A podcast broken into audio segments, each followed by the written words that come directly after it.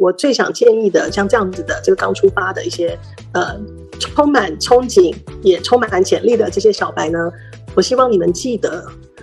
你自己就是最大的生财工具，先投资自己。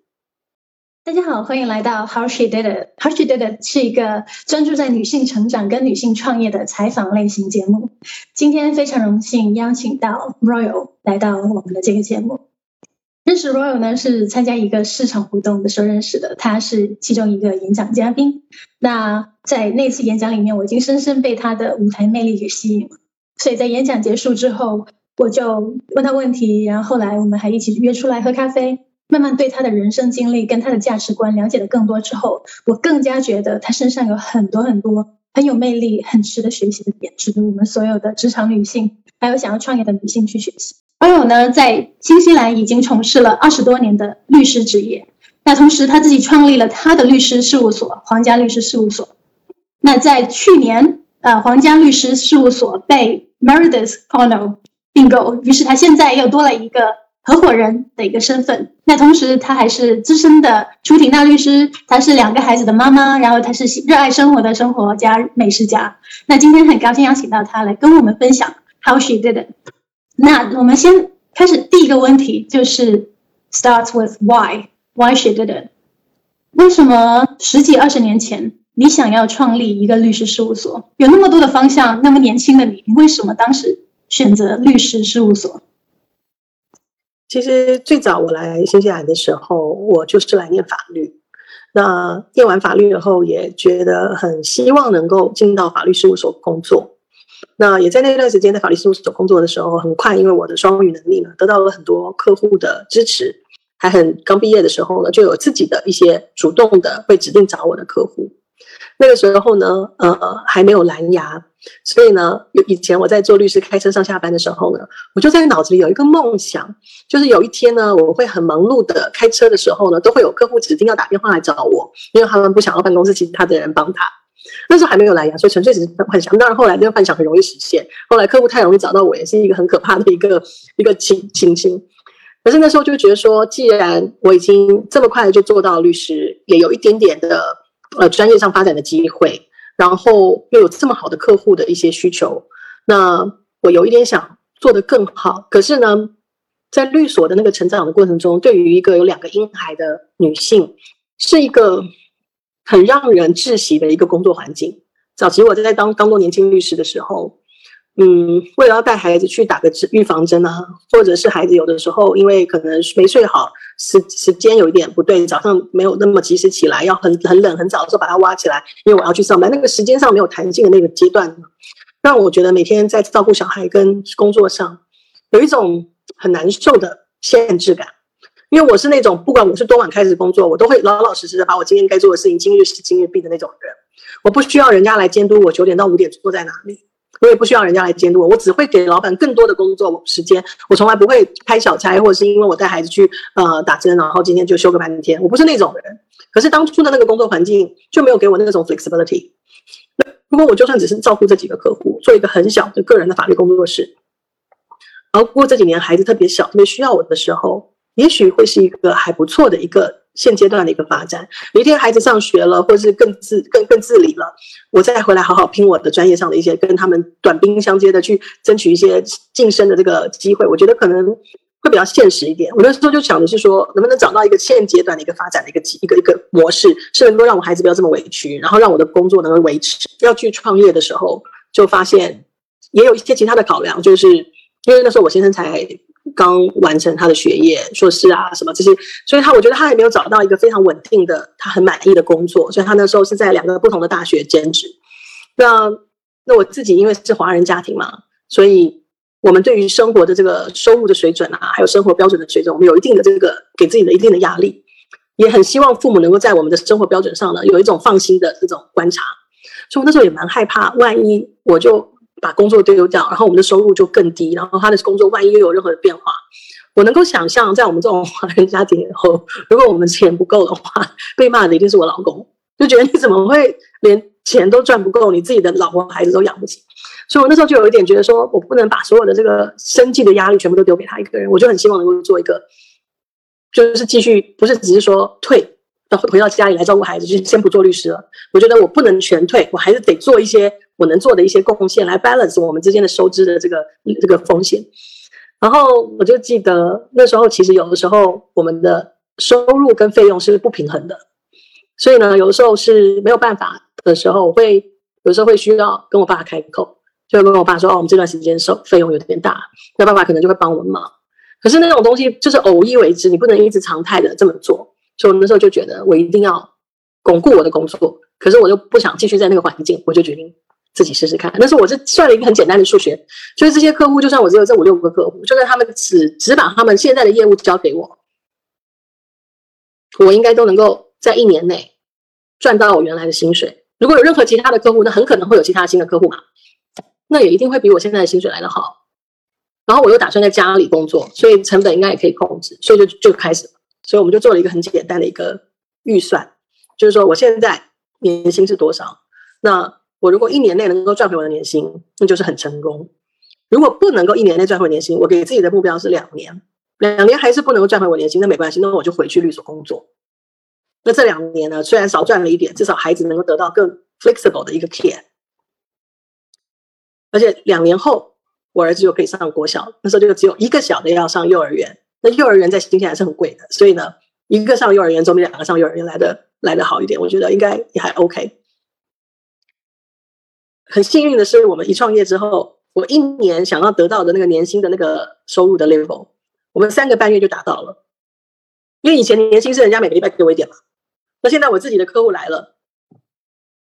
客户要给我的工作样是没有这个年薪的上限的，所以我当然也很努力，就尽量把客户的这个呃服务品质提高好。因为我一开始就只有这几个客户，我就非常全心全意的服务他们，也全心全意告诉他们我在法律上可以看到他们的需要或者其他的一些资源。很快的，我的业务就成长起来了。很快的，我就就突然发现哈，现在已经忙到我没有办法自己一个人做了，我可能要雇人，所以我在一年半内就变成了一个七个人的律师团队。因为业务一直进来，我没办法自己做，我需要有人帮忙，所以一边把业务交给他们，一边面训练。然后那时候因为我的客户，我一直都是专注于就是英文特别不好的华裔移民客户，所以我也需要一些服务服务型的一些助理，来把他们这些客户的华语的这个服务的这个环节啊、证据啊准备好。所以业务成长的很快。而且呢，嗯，在这过程中，因为我自己是老板嘛，所以在照顾孩子的事情上呢，也就有了一个比较大的一个弹性。有的时候，今天孩子，比如说打预防针非常不舒服，我可以今天下午不接待客户，我就看一些文件，呃，回一些邮件。我后来发现，其实我还是蛮少自己照顾小孩的。可是因为我有那个决定权，我可以决定我今天要照顾多少，或者会照顾多多，我就突然没有那个心理的压力，就让我觉得自己出来创业还是蛮值的。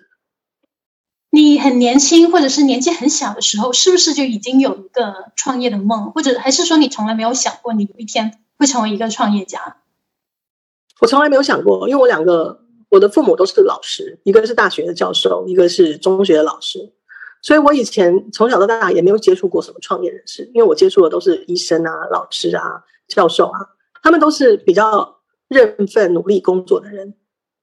可是我一直都是一个比较。稍微比较叛逆的角色，在他们眼中，我就是那种性格特别强，然后又很喜欢挑战现实的人。那当然，我那时候也是在律所有一点失望，因为我虽然很快就有客户指定找我，所以律所应该也是通过我的客户的这个增加量呢赚了不少钱。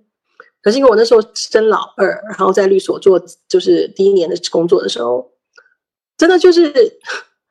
让我觉得很心寒的是，我带进了这么多业务。我就算那时候还没有那个在律师事务所，他们有权限嘛。我的权限是看不到我带进来的业务有在给律师赚了多少钱，可是我算得出来我有带进多少客户，所以我就做一个很简单的按计算。大部分的一个客户呢，如果进来买一个房子，或是做一个什么简单的交易，就算他只给我们律所一千块好了，那我带进这么多业务乘以一千也不少钱了。可是那时候有很多我带进来的客户是那种花十几万打官司的，所以那种我都还没计算哦，我只是算人头乘一千。就已经是远超过我年薪好几倍，可是我在跟他们一年到升二年的时候，不是每年有那个 performance review，就是可以来衡量一下我的表现吗？我得到的 feedback 居然是，就是一年升二年的律师薪水就是跟他挣这么多，可是因为你有小孩，所以你常常需要请假，所以呢，我们就是尽量的做到跟别人一样的 increase。可是我就在想说，对我是了解我有小孩，可是我相信我请的假完全没有影响到我的工作，甚至因为我的努力，常常周末啊晚上，我有时候客户紧急打来，我都会接待，所以很多业务是因为我的坚持而给律所带来效应。他们好像就完全没有想到那个部分的利益，或者是不想去甩。后来我就在想，嗯，这样就蛮蛮难去克服他们这个观念的这个问题。那我那时候还很年轻，也不太懂。是不是值得争取？还是他们都有一个固定的 level？而且最糟糕的一点就是，那个时候我在进到这个工作之前，能找到这个工作都已经很偷笑了。那时候要华人毕业，找到本地的白人律所，而且还有点知名度的合伙人的话，基本上是大部分人都找不到。所以我那时候心里有一种不安全感，觉得我还不能谈的太努力。因为万一谈了，他们就是把我赶走，或是因为我要请假，或是生孩子干嘛的，让我觉得我留不下来的话，那我不是白找到这个工作了吗？所以那时候有一种不安全感。那后来换到另外一个城市，另外一个律所的时候，我也是有一点不安全感，因为就觉得说，哎呀，虽然说那个时候的律师不是一个很难找工作的行业，可是因为我是华人，我就不是他们所要找的那种律师。你当时开自己的事务所的时候是几岁啊？呃，我是二零零五年十一月决定要开律所，二零零六年一月正式开门。你你那时候已经有两个孩子了？对。哦，哇，应该是二十几岁，两个孩子，然后开始创业的一个状态。那个时候因为是做律师嘛，所以就是觉得只是。去上班做律师，或者在家做律师，感觉没有特别感觉到是开始创业，只是觉得说我自己做一些业务，或者是去办公室帮他做很多很多的业务。那当然，后来再回头想，那就是创业的开始，而且那时候也没有想过太多的困难。我觉得就是年轻嘛，可能就是你会想到怎么样去做一些小的调整来 make things work，你还没有想说那万一其他事情不 work 怎么办？所以那时候就是很。很年轻，然后又觉得说我有很多我想要考量的东西。创业之后会不会有什么其他的风险？那时候还没有在我考量的范围内。我不那时候还没有那么慎思远虑，就只是觉得说我每天跑来跑去的时间，我都能够在家里照顾孩子了。那我不如用这个时间的节省，我就只需要节省那个时候通勤一天两个多小时的时间。等于说我这两个时间，他们早上可以睡晚一点，或是陪他们吃个早餐，下课下下班回来。呃，他们已经快要快要累了，能够赶快陪陪他们，让他们睡觉之前能够看到我，就只是想要拼到每个礼拜那省到那十个小时，就是我一点点的初衷。可是后来当然自己开始做律师的时候，也不是那十个小时都能够花在陪孩子上。可是因为我在家里，我听得到他们，因为我在家里，他们闻得到我，他们的心情很好，我的心情也很好。我没有真的亲力亲为的去照顾他们，我还是有家人帮忙，我妈妈帮忙啊，我先生那时候也在家里也帮忙。有的时候我就觉得 it worked for me。我找到了我的 balance，虽然我并不是成为那个在家的那个 full time mother，可是我觉得 I made it work for me and for my kids。Perfect。那你当时一年就创建了有七个七个人的团队，然后同时也要在家照顾孩子，在这个过程里面有没有一些比较大的 challenge？当然，七个不是同一天走进办公室开始帮我上班，是一个一个加的。刚开始先加了一个帮我来做一些账啊，还有这些行政管理的一个像前台的一个小姑娘。因为她是洋人，然后很有做这个律所管理的经验，可以节省我的管理的一些成本。可是因为她没办法接待华人客户，我很快就面对需要一个华人助理的这个需求。然后后来雇华人助理的时候呢，非常难找到合适的人，因为很多华人都对于法律行业的工作有点害怕，所以大家觉得说，哎呀，那个好像太难了，我怕我会没办法。打电话来都是讲英文的洋洋人律师，我听不懂怎么办？我不想把工作做不好。所以后来呢，为了分散分散这个训训练，然后又流失的风险，我就一次训练了两个。华人助理，那他们两个也都很尽心尽力，可是两个人的特色跟专长不同。然后还好，后来业务呢成长的很快，所以我并不并不需要去面对选择他们其中一个人，我就基本上需要有两个助理。然后后来有一些业务的成长，我又雇了前后又增加了雇了三个律师，所以成长的蛮快的。然后我还记得我们做到一年的时候，就已经忙到非常非常的离谱的地步，不是因为客户让我们很忙，而是因为。我们在成立这个律所的时候，我还没有那么的有系统的去把这个事业建起来，因为是一个创业的过程，所以有很多杂事让我很忙。那这些杂事呢，有时候是经营者需要做的，你不可能叫员工去做，所以呢，就变成我常常都白天赶快把客户的事情做好，客户的会议开完，然后客户一走，我就开始忙这些杂事，周末就永远在管这些事，生意上的事。然后我记得很有趣的，就是创业的第二年的时候，我先生就看到我实在是有点离谱的忙，然后他就有一天跟我说：“他说你知道我之前在市政府上班的时候，每天我下班回来，你也回来的时候，我们一边做饭都会聊到我们两个今天很忙。然后我问你好不好的时候，你都告诉我说今天超忙的。然后我也都会回答你说，对我今天也很忙。然后后来那段时间创业第二年的时候，他已经看了我创业一年，在那边做事。”然后他也看到我那种忙碌的程度，他就跟我说：“我必须要告诉你，我以前跟你说我很忙的时候，跟你的忙碌比起来，我那个是骗人的，我不忙。我现在看你在律师事务所从早到晚接待所有的客户，连去上厕所都是用跑的，我才知道那是你所谓的忙，跟我所谓的忙着一整天楼上楼下吃咖喝咖啡吃蛋糕是不太一样的概念。所以他也看到我忙成这样以后呢，他就问我。”说你有这么多管理上的东西顾不太过来，然后好像有一些瓶颈。那我在市政府也是帮他们管理，要不我休一年，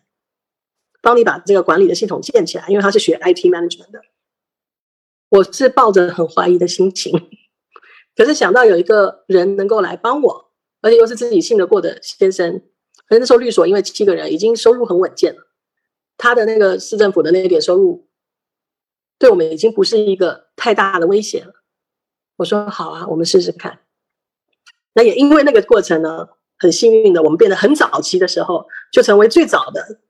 新西兰的少数的律所，是完全用这个 Agile Principle 来管理我们的 Workflow，管理我们的 Business Development，管理我们的呃 Billing Performance，所有东西全部都是用在电脑软件。就是因为他进来，他只懂电脑软体的管理，所以他介绍的这些 Solution 都是用 IT based 的，也给了我们很大的一个。然后，因为我们那时候才一年的锁嘛，所以很新很小，所以要去尝试任何新的 software 很 perfect，没有太多这个旧的 data 呀，或者是很多这些困扰。他本来不是要休一年来帮我吗？然后因为这个整个的系统的建立，还有他在这个上面的这个投入，对我实在是变成我就可以完全放心把管理的东西交给他，我就变成很难让他一年后就抽身，所以他后来一共在律所帮我管理管了十二年。哦，哇！所以我们从一个七人的律所加上他，到后来他十二年后再回到他自己首选的行业，再去再回去做 A 角的时候，那个时候我们有二十八个人，所以我们后来就很特别的，就是我们的律所就等于是变得有点像是一个 科技公司，不是只是一个律师事务所，因为我们永远都是一直走在那个 IT 的 solution 的前面。一般的律所在这方面是比较没有没有这种机会的，因为大部分管理律所的人都不会是有 IT 的 background。所以他对于我的帮助呢，这些年回头来真的是蛮大的。虽然是在一些我顾不到或是我想不到的一些环节，可是他常常就是说：“哦，我觉得我们现在所有的 b i l l 应该进到这个系统。我觉得我们现在所有的客户的这些互动应该用这个系统。我们现在所有的这个员工的考级应该进到这个系统。我们现在所有跟这个员工之间所有的专案讨论应该进到这个系统。所以，他透过很多不同系统呢，他对于这些不同的系统的了解，帮我们省了很多的时间跟钱。也也有很多人，尤其年轻人，他们。有华人的年轻人，他们对律师有一个刻板印象，他们觉得非常的严肃，是有有条条框框的。但是我真的没有想到，原来啊，皇家律师所是那么有科技感的一个律师所事务所，而且背后还有你先生的十二年来的帮助。这个故事我是第一次听，真的是非常有趣。对，而且我他要离开去回去他自己的领域的时候，我才突然算到他已经帮了十二年，虽然他已经是就是严重的。严重的超过了他本来要承诺帮我一年建立这个系系统的这个这个承诺。我觉得他之所以留到这个这么久的原因，也就是因为在这已过这十二年里头，在他离开之前，那个时候的整个的 business 的这个 process 的 management 在 IT 方面有很大的跃进，所以那个时候有很多不同的 solution 出来。可是每一个 solution 其实都有它的 bug，也有一些它的一些 breakthrough。所以呢，它等于在我们这个很小的律所里面呢，做了很多的实验。所以他等于是透过我们的一些 project、一些 team 试了很多不同的 software，然后找出了最后一个让我们觉得非常好用的。当然，这些 software 都是有成本的。现在他们这些 software 也很会赚钱，律所来用，它都是一个一个 user 来收的。可是我回头看呢，我发现我们每一次的这个这个累积跟这个使用，还有这个跟进呢，都让我们后来对于客户的信息的管理、证据的管理，还有我们自己对于整个 business unit 的管理呢，有了一种很很很 organized 的一个一个结果。而且呢，也让我们的律师呢。能够 work very effectively，这也后来成为我们留住一些优秀的律师的一个特点。因为这些律师发现，因为我们的收费很到位，所以他在生孩子的时候，他可以在家上班，完全不需要靠别人到办公室去帮他搬文件。所以有很多，甚至呃，有两个律师之前很优秀的律师被人家挖角了，还好在 interview 的时候，他问了一个很关键的问题，就是对方是用什么电脑系统？对方律所是有规模的律所，对方律所是没有用任何电脑系统，只有会计去算账的时候用先讲，其他律师就是你有自己的房间，还有你的 cover。那些律师一听到说，Oh my goodness，没法去，然后就回去了。嗯，哎，太太搞笑了。你感觉除了一个非非常 streamline 的 system 啊，一个强大的 IT 后援之外，你觉得经营一个好的律师所还需要哪一些秘籍，哪一些能力？我觉得经营一个好的律师事务所呢，是需要一个很清楚的 purpose。呃，很多律所呢，在全世界我们都看过很多可怕的电影，他们的 purpose 就是 make money。嗯哼，我觉得这个 purpose 是所有生意人都以为的 purpose，就是我们做生意就是要赚钱。可其实我觉得律师这个 profession 不是为了赚钱而存在的。如果我们只是因为变成一个很会赚钱的律所而吸引了一群人来帮我们工作，吸引了一群客户来付我们钱的话，我觉得这个 purpose 对于任何有一点想法、有一点情怀，或甚至有一点智商的员工。都是留不住的地方。我觉得一个好的律师事务所，你必须要有一个 why。这个 why 就是你们来在一起，你们的你们共同的热情是什么？你们共同的目标是什么？我们律所比较特别的是，我们的目标就是帮助那些在英文上有缺陷或者是有困难的人，在一个英语系的法律系统里头，能够得到本质的保护跟机会。那也因为这个缘故呢，我发现我们对于客户来讲，我们提提供的是一个非常关键的一个价值。那因为我们提供的是一个别人不能给他的价值，或是不能够这么热情的提供给他的价值，客户对于我们的需求是非常稳定的。我们的团队了解这个价值，而愿意为这个价值而努力。他们在这个工作上的满满意程度还有成就感是很高的，因为他们帮客户解决了一个非常大的一个风险，他们帮客户解决了一个非常大的需求。所以很多人说，哇。呃，你怎么能够这么开心？你的工作应该是很负能量、很不、很令人痛苦的一个各种的情形。可是我觉得那个只是表面上的一个表现的，我们的心里很开心，因为我们在做的每一天的工作是 deliver 我们的 why，让我们这些双语的华裔的这个法律人才能够把我们的能力还有能量贡献在需要我们的问题上。我不了解有什么好不开心的。嗯嗯。有道理，我看到我我有一个能力，我发现到是我觉得非常佩服的，是无论你多忙，你已经要管理那么大的团队，然后现在合并了又有更多事务，然后同时还有家庭，但你真的可以秒回。你很多时候客户给你发信息，别人给你发信息，你基本上可以做到秒回。我对于我的工作还有我所关注的人，我是专注的。我在生活上呢是有很多地方是我选择不去折腾。就好像很多年来，我在生活上，我的家里的吃饭啊，或者是安排，我有很多请别人帮忙的地方。家里的打扫啊，我请别人帮忙。呃，甚至我很长很长一段时间，我自己不开车。我在很多事情上，我选择不 multitask，我是只专注我想要专注的人跟专注的事。然后我选择在其他的地方承认 I'm useless，and I'm not going to spend time on that。所以呢，就是说，很多人觉得说，哎呀，呃，我要去煮饭了，呃，我待会会晚一点回。在我的生活里没有这个 moment，因为我选择不要用煮饭的这件事情来影响我专注我想专注的事情。如果我有时间去煮饭，我宁可去看一个电影或者是看一本书，因为我决定这些事情，煮饭呐、打扫，有些人做的比我好。就是在生活里面一直做减法，对，或者是做很多拜托别人来接手我所不擅长的环节。你现在公司跟 MC 合并了，那？这个合并你是有一个个人的因素在吗？还是你真的只是觉得律所的发展必须要经过跟 MC 合并，这样会发展的更加好？我觉得，嗯，我一直都是一个很多个人因素的人。嗯，因为一开始成立这个律所，然后在这个律所的成立的过程中、发展的过程中，一直在找出来。我意思，我我想，可能因为学这个，我先生在 IT 的管理方面，我学到了一个东西，就是。有两个对于我们人生还有我们的事业最有帮助的一个习惯，是我在配合他这个 IT 啊 improvement 的过程中的一个一个 learning 吧。第一个呢，就是 it's good to keep making adjustment。我们在学在在创业的过程中，就算我们今年做的很好，我们还是可以一直找出一些来做一些小的调整跟改变的地方，总是有地方可以 improve 的。那在这个一直追求这个 improve 的过程中呢，嗯，就另外一个习惯是我发现，在 IT 的这个人生面前我学到的，我们法律的人是很讨厌改变的，也很讨厌一直折腾的。我们觉得啊，可以用的就就留在那边，所以法条都是这样几百年、几十年旧的，因为不喜欢一直去折腾。可是我觉得 IT 让我学到的一点，就是在我们碰到有一些不太顺的地方的时候，或是不太满意的地方的时候，你可以 make 一些 baby step，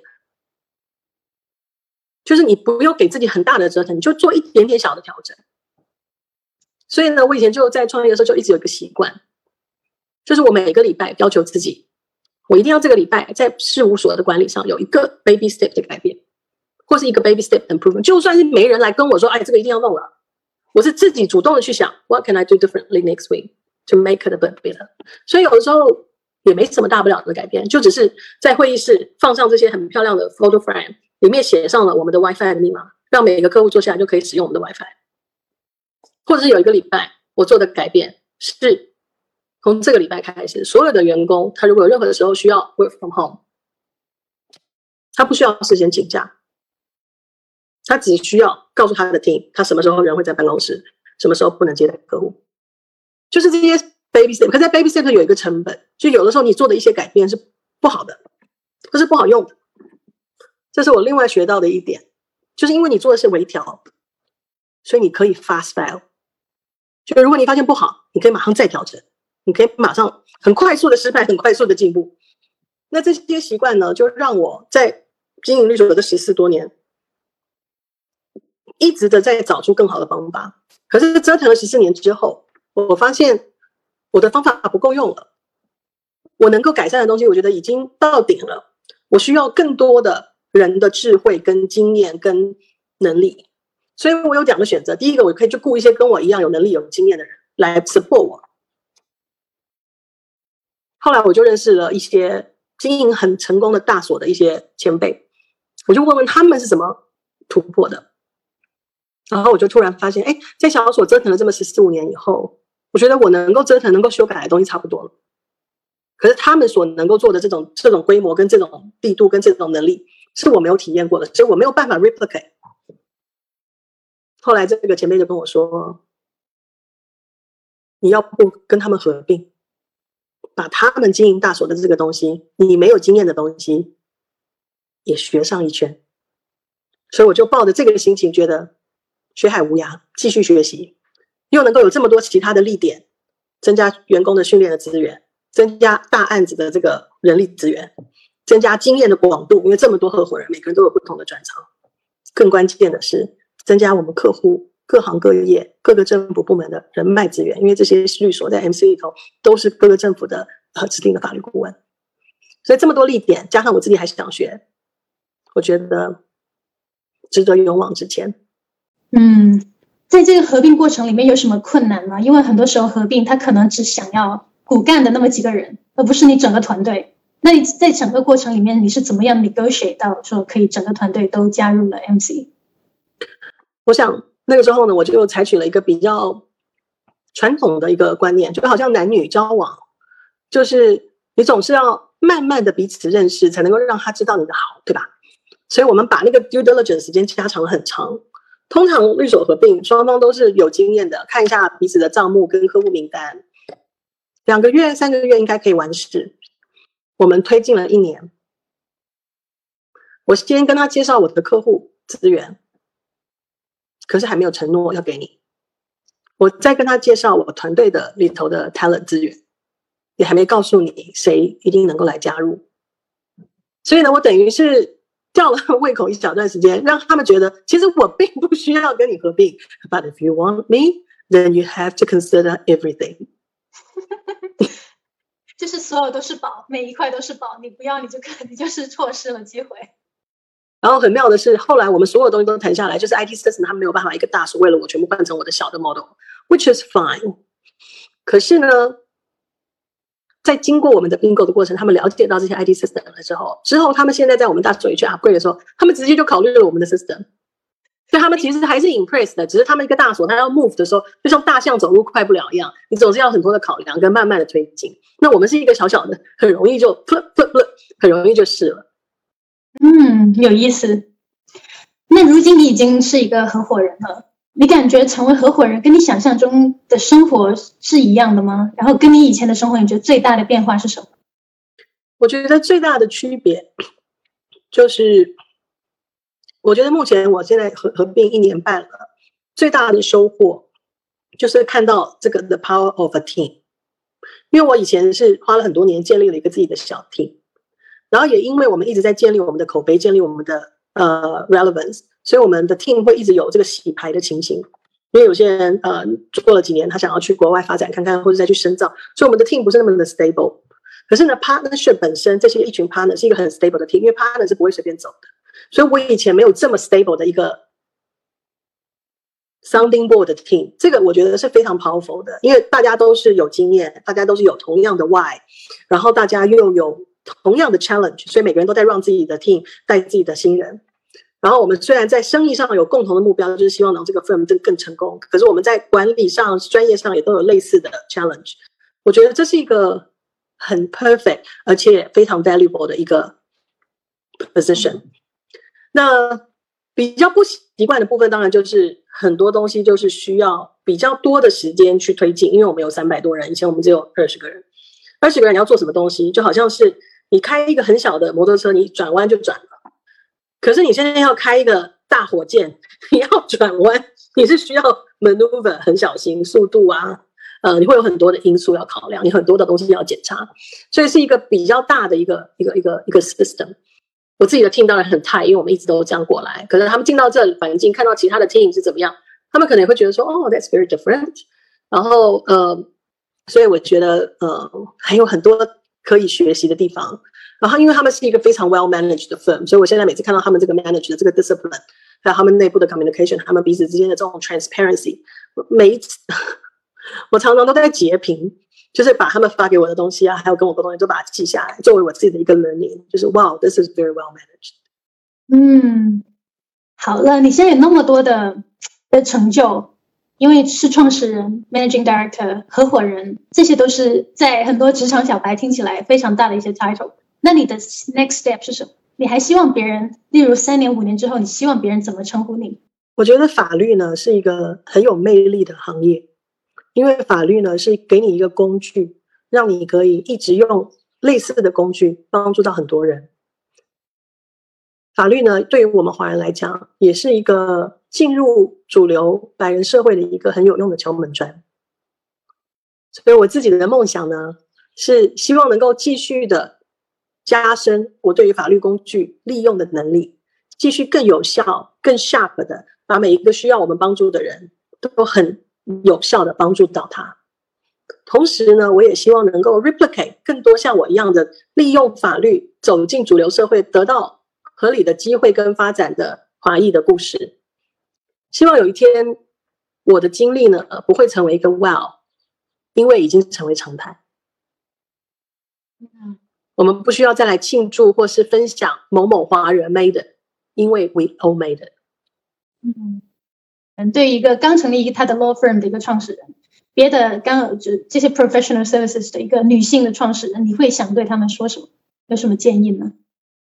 我觉得我这么多年来，我最想建议的，像这样子的这个刚出发的一些呃，充满憧憬也充满潜力的这些小白呢，我希望你们记得，你自己就是最大的生财工具，先投资自己，给自己机会。加深你的专业能力，拓广你的人际资源，增加能够买到给自己加分的东西。我我所讲的不是什么包啊、衣服，我讲的是，如果你今天能够花钱请人教你什么，你知道你需要的，努力的去学。如果你今天能够花时间跟某些人相处，来得到更多的呃这个传承，来得到更多取经的机会，争取花时间在这些人身上。投资自己，把你自己的 narrative 做到一个非常 interesting、special、unique、memorable。不管你接下来想要做的是本业的创业，跨行的创业，加入别人